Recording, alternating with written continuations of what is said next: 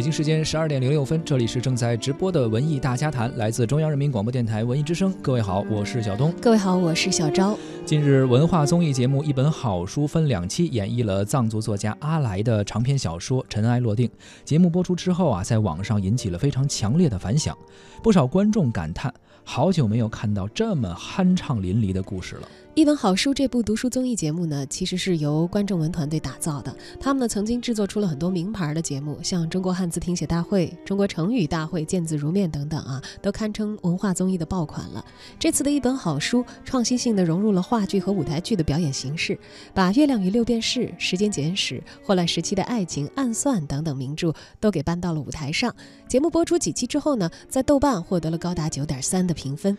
这一次呢，节目挑选了阿来的《尘埃落定》这本书，是藏族作家阿来的一部长篇小说，首次出版于一九九八年。小说描写了一个声势显赫的康巴藏族土司，在酒后和汉族的太太生了一个傻瓜儿子。这个人人都认定的傻子，与他的生活环境格格不入，但却有着超时代的预感和举止，并且是土司制度兴衰的见证人。小说展现了独特的藏族风情以及土司制度的浪漫和神秘。看过这期节目的听众呢，呃，欢迎今天在节目直播的过程当中，跟我们一起来探讨一下您的观感啊，好和不好都可以通过微信的方式与我们交流，发送您的留言到文艺之声的微信公众号，参与节目互动，还有机会赢取我们免费赠出的观影机会。从十二月二十一号开始，IMAX 版动画电影《蜘蛛侠：平行宇宙》将在中国内地上映。影片呢将从动画影像的角度来展示超越真人版电影的一个视觉的呈现啊。十二月二十二号周六的十二点，万达国际影城北京西铁营店 IMAX 影厅，文艺之声观影团推出 IMAX 版的《蜘蛛侠：平行宇宙》的包场观影活动，请在文艺之声的微信公众号下面留言，发送您的姓名加电话加上蜘蛛侠，就可以参与报名抢票了。今天我们节目一起来关注和探讨一本好书为您呈现的《尘埃落定》。我记事儿是在那个下雪的早晨开始的，那一天。十三岁的我躺在床上，听见一群野画眉在窗外声声叫唤。太太，磕巴寨子里赶到山上去的那个女麻风，雪地里找不到吃的，下山来了。现在跑到哪儿了？哦，半路上掉到抓野猪的陷阱里了。他会跑出来的，不会，正在洞里大声叫唤呢，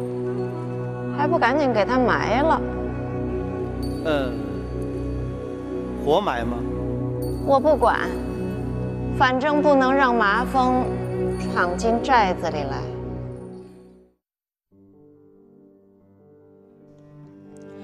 刚才我们听到的就是一本好书当中演绎的《尘埃落定》这本书的上集的片段。书中傻子二少爷由喻恩泰扮演，他的母亲老麦其土司的汉族太太由徐帆扮演。傻子二少爷是汉藏混血儿，又是父亲和母亲酗酒最后产生的一个结果。他有着特殊的社会地位、家庭背景和生理特征，以及智力水准、生活态度，在他的身上，聪明与傻是两个聚焦点。喻恩泰饰演的二少爷，既有那份耿直的傻气，又有着智慧和洞察力。在上集当中，麦奇吐司得到了罂粟种子，这不仅为麦奇吐司家带来了大笔的财富，更是带来了接二连三的祸患。夫妻之间、父子之间、兄弟之间，不断的互相猜忌、试探底线，尔虞我诈的环境当中呢，被众人认定的傻子也时常身陷险境。我最经常做的梦是整个人都在往下掉，可明明是下坠，却又非常像是在飞翔。如果一个人非得怕什么才算是活着，我就是怕从梦里醒过来。当土司二少爷在舞台上说出这句话的时候，一个颇具寓言色彩的故事。便展现在了观众面前，如同评书嘉宾史航所说的，就跟所有的夺嫡戏一样，父亲永远是一个提问者。我看的是你的态度，看你的神色，就跟一个测谎仪一样。扮演二少爷的于文泰说呀：“说这个作品打动了我，因为它是一个寓言式的故事，是一个人生的缩影。每个人呢，其实或多或少的都能够从自己的身上看到书中的人物在自己身上的一个缩影。每个人的经验都是共通的。这是一本非常好的剧本，我很多年了都没有遇到这样特殊的一个剧本。当然了，也是因为它是一本好书。网友评价称，上集当中看着有点傻乎乎、爱说大实话的二少爷，最后到底是怎么成为吐司的呢？也期待可以在下集里看到他的改变。在这个喜气洋洋的冬天，麦琪家把所有前来做客的吐司邻居都变成了敌人，因为他们没有得到神奇的罂粟种子。在所有的吐司中间，只有我们的仇人王波土司没有来。他们不会来的，没脸来。他们会来的，就为了这么点事儿，找上仇家的门，那他就不是藏族人。再说了，仇恨我的那些土司们都会瞧不起。父亲，你这些想法都太老派了。老派？你什么意思啊？我没什么意思。他们不一定非得弓着腰来到你面前，他们会有别的办法的。他是我手下的败将，难道说他会来抢吗？难道说他的胆子还没被我吓破吗？他们会来偷。那你有什么办法？我们都知道土司们会这么干的，而我们根本没有办法防范。聪明的哥哥在这个问题上显得有点愚蠢。你去提一件我们没办法的事儿，除了增加自己的烦恼之外，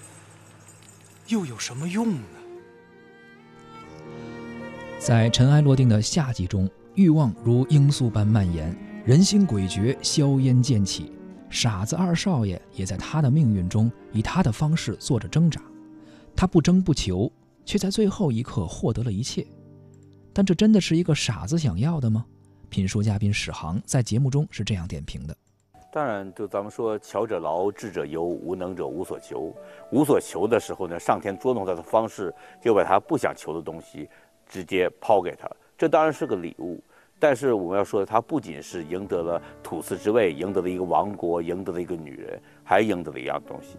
就是被背叛的机会。所以这里面就是这样的：当我们当做是呃礼物的时候，它其中自有劫难，自有苦痛在这里面。也可能对于哥哥那样的人物来说，我只要接受一个王国，中间谁背叛我算得了什么？但对于傻子弟弟来说，得到王国又怎么样？有一个人背叛我，我的生命就是一片灰暗。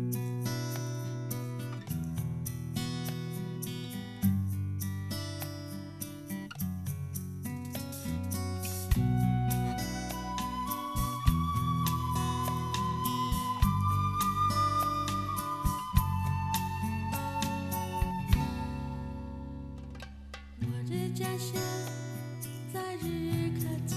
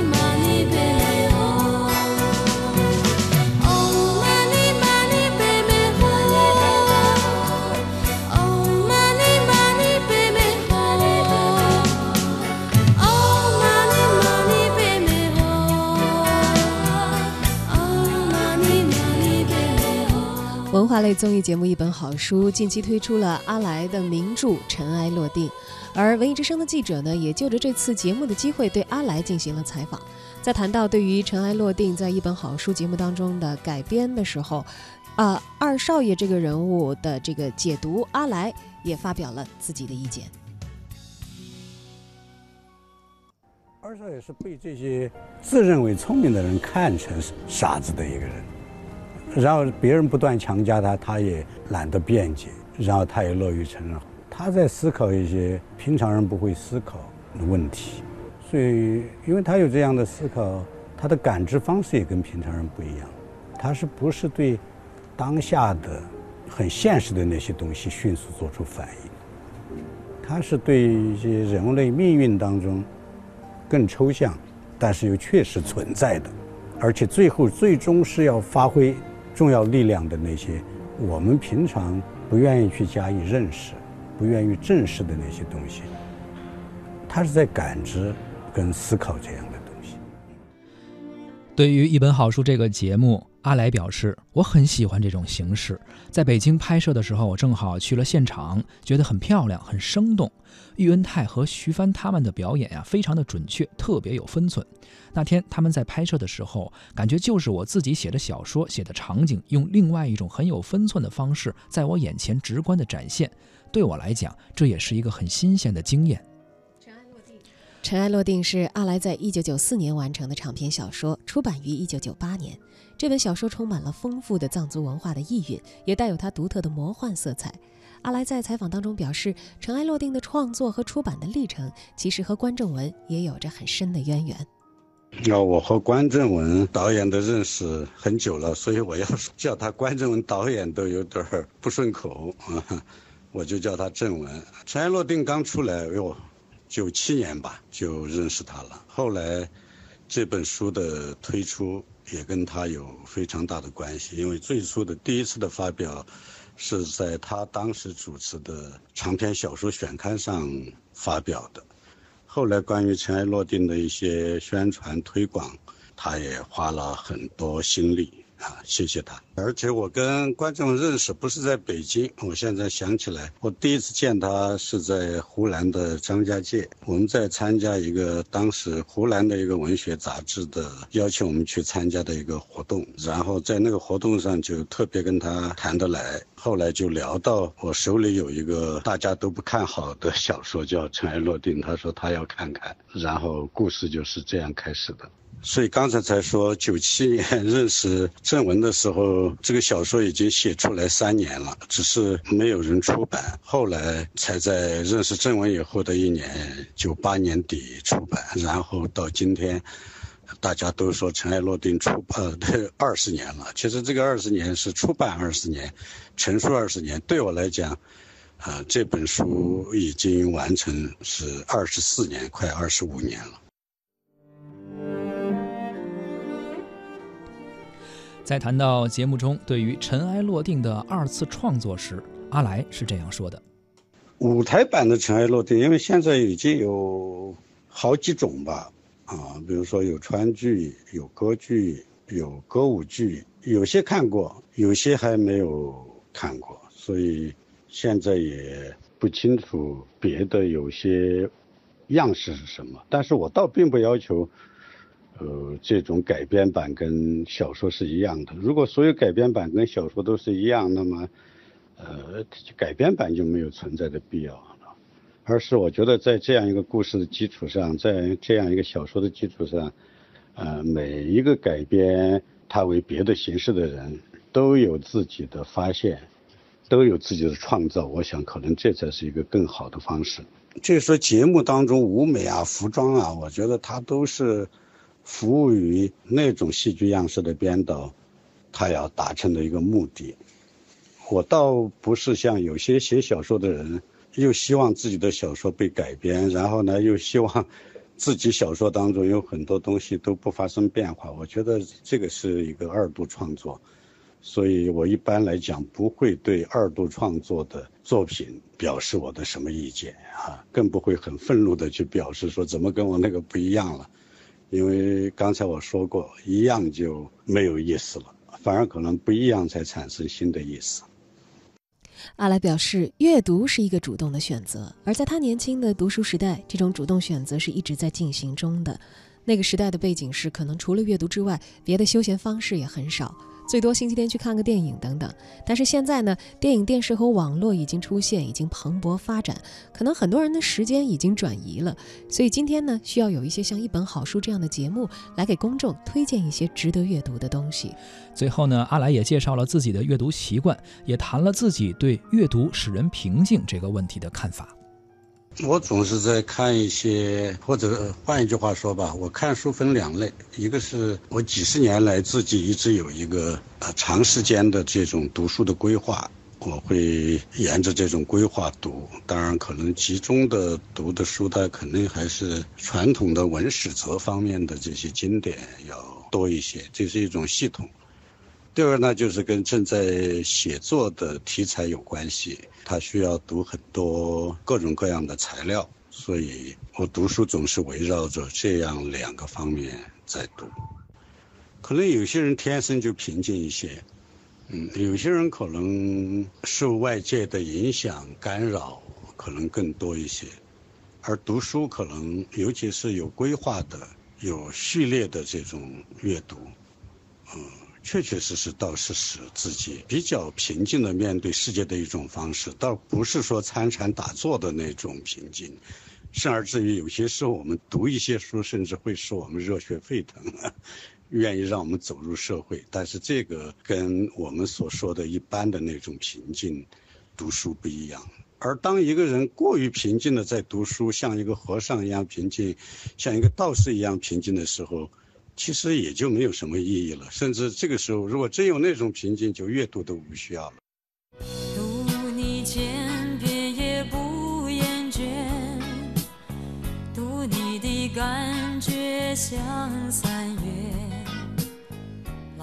读书有各种各样的方式，而怎样来开启我们阅读这样的一个行为，我觉得其实在文化综艺方面有很多的职业的影视工作者也在不断的做着尝试。是，就像刚才我们提到的，阿来也说了，说现在人们的生活方式越来越多，娱乐方式、文化生活也越来越多。比如说看个电影、看个电视剧，或者拿出手机刷一刷朋友圈、看一看小视频。当然，还有一些可能追求一些高雅艺术的，可以走进音乐厅、走进剧场去看一些话剧。方式越来越多了，所以我们的选择可能也越来越多了，而而留给读书的时间可能越来越少了。确实，像一本好书这样一个节目啊，可以给我们用一个比较短的时间推荐一些好看的书，用不同的方式去呈现出来。哎，你发生了兴趣，可能就会去仔细读一读这本《尘埃落定》。对，因为在一个作者所展现的一本书当中，他可能构建了一个世界。它有一个完整的呃时空啊，嗯甚至是不止一个时空，它有很多个时空的连接等等啊。《尘埃落定》其实出版二十年来呢，是在国内外都获得了持久而巨大的反响的，呃，被翻译为英法德等十几种国家的语言，行销全球的三十多个国家。这本书呢，展开了对于人性、对于社会、对于文化的全面的思考，它是一个史诗式的一个作品啊。嗯，也编织出了聪明和愚蠢、权力与财富、战争与和平、爱恨生死的宏大的叙事，被誉为是一部关于整个人类社会的预言。当然，你想想，它既然是有着如此厚重和丰富的内涵的话，可能在一个影视节目里确实是不足以充分的展示的。对，特别是一个综艺节目，可能时间很短。嗯，但是能够把其中的一些吸引人的点给提炼出来，就像有的时候我们在搜索引擎当中只输入一些关键词，但是可以给你链接到那个具体的内容，可能也就是像一道门啊，嗯呃，连接了你和这本书所构建的那个神奇的世界。其实这也是现在很多文化类综艺节目都在做的一件事情，就是用比较接地气的方式啊，用比较轻松的方式啊，无论是去融合一些舞台剧啊，或者融合一些音乐的呃元素在里面啊，能够打开你刚才说的这扇门，让观众能够了解一个啊曾经你觉得可能离自己比较遥远的一个呃传统文化的东西啊，或者说是古典文学的东西啊，但是通过这个节目，你觉得它不再那么遥远。但是如果你想真正深入去了解到作者的世界，了解到、传统文化更内核的东西的时候，可能还是要呃真正的去走进这本书，去仔细的阅读这本书。而这个综艺节目起到的作用，只是为你打开那扇门。体会书中那些神秘而又浪漫的东西，这个过程其实不管是。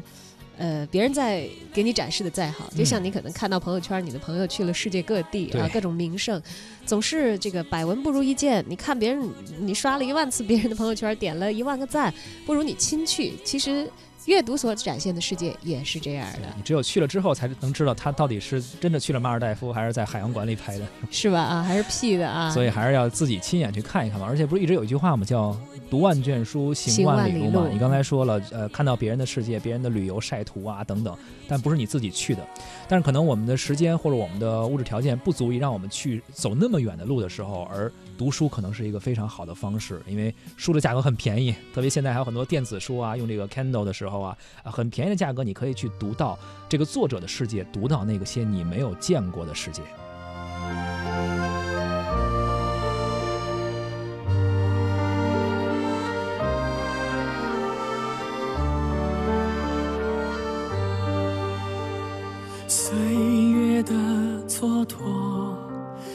点燃沉